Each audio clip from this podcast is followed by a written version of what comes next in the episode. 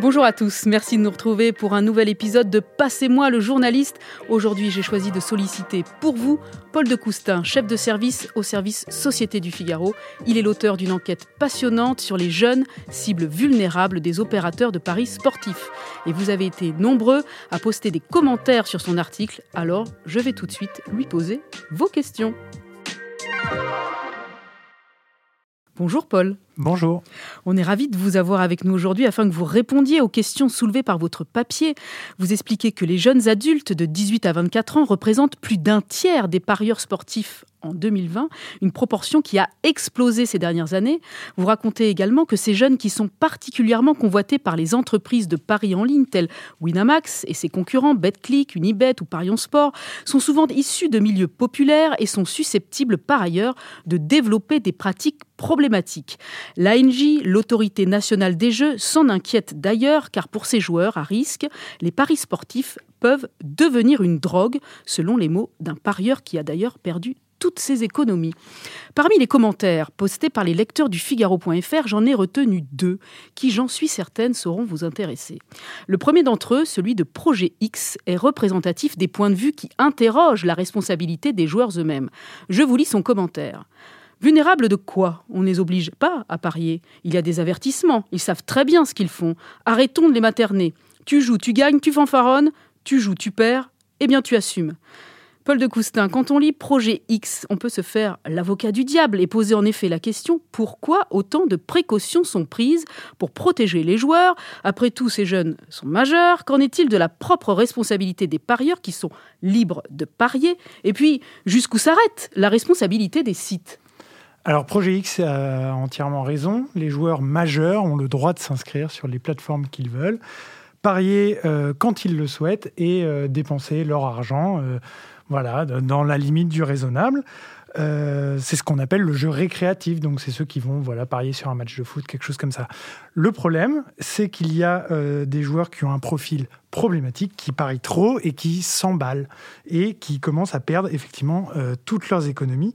Et euh, ces joueurs-là, en fait, on les a repérés depuis très longtemps. Euh, L'État les a repérés depuis très longtemps et veut les protéger également depuis longtemps. On trouve des lois qui concernent, par exemple, les loteries dès le début du 19e siècle ou d'autres qui veulent encadrer les paris hippiques et les courses hippiques au tout début du 20e siècle.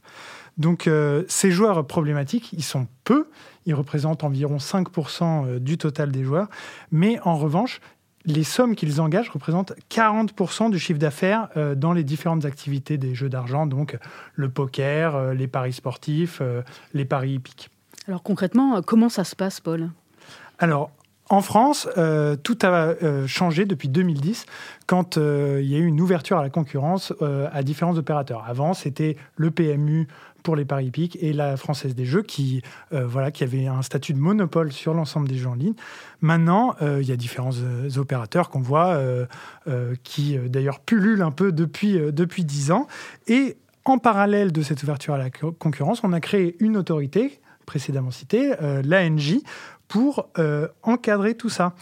Et cette ANJ, elle autorise la venue sur les marchés des nouveaux opérateurs, et elle fixe des règles, euh, notamment concernant euh, la façon dont ces opérateurs doivent eux-mêmes prévenir les risques du jeu excessif, euh, de, voilà, et notamment aussi, ce qui est très important, encadrer les joueurs qui sont interdits de jeu. Par exemple, on connaît des gens qui se font interdire de casino parce qu'ils n'arrivent pas à s'empêcher d'y aller. Bah, c'est pareil pour les plateformes de paris en ligne. L'autre commentaire dont j'aimerais vous faire part est également intéressant car il est une réponse qui peut sembler logique et imparable face à la propagation de ces jeux auprès des publics fragiles. Voici ce qu'écrit cet internaute qui a souhaité rester anonyme. On devrait interdire ces pubs sur les paris qui ciblent ouvertement cette clientèle naïve. Alors Paul de Coustin, je vous pose donc la question. Si dérives graves et comportements problématiques il y a, parfois même sur les mineurs, comme le montre votre papier, et compte tenu de la crête dangereuse sur laquelle on autorise les entreprises de paris en ligne à s'aventurer, pourquoi ne pas simplement interdire la publicité pour ces sites de paris sportifs ou l'encadrer strictement en interdisant sa diffusion sur les supports tels les écrans de cinéma ou de télévision, comme c'est le cas pour l'alcool depuis la loi E20 de 91 Alors c'est une très bonne question parce que euh, En fait, l'ANJ a une position un peu ambivalente, c'est-à-dire qu'elle doit encadrer euh, les paris, mais elle doit aussi s'assurer de la pérennité du marché. Donc, elle, accompagne en fait euh, ces opérateurs de paris. Donc, elle a des prérogatives concernant notamment la publicité elle les encadre, mais elle n'a pas le pouvoir euh, de les interdire. Les seules interdictions qui sont possibles visent, euh, c'est ce qu'on a dit, le public mineur, parce que on doit le rappeler, le public mineur n'a pas le droit de jouer. Tous les jeux d'argent sont interdits au moins de 18 ans, et c'est pareil pour les publicités. Par exemple, les publicités sont interdites avant, pendant et après les programmes euh, qui sont ouvertement euh, destinés aux mineurs. Euh, le CSA a fixé une limite de 30 minutes avant et 30 minutes après ces programmes pour la diffusion de telles publicités. Aussi, l'ANJ est en lien direct avec les opérateurs qu'elle a agréés concernant ces publicités. Elle fixe des points de vigilance. Et notamment, cette année, elle a levé des points voilà, euh, de vigilance concernant notamment le budget qui est en explosion euh, chez ces opérateurs. Je pense que tout un chacun peut s'apercevoir que ces pubs sont vraiment très présentes, notamment à la télévision et sur euh, l'affichage public aussi. Les, pubs sont vraiment présentes dans, dans la rue. Et elle s'inquiète aussi du coup de, des différentes stratégies marketing qui se diffusent de plus en plus sur réseaux sociaux, et notamment Snapchat et TikTok qui sont très en vogue chez les jeunes, voire les très jeunes, parce qu'on sait par exemple que Snapchat et TikTok sont vraiment des réseaux sociaux euh, particulièrement prisés des adolescents.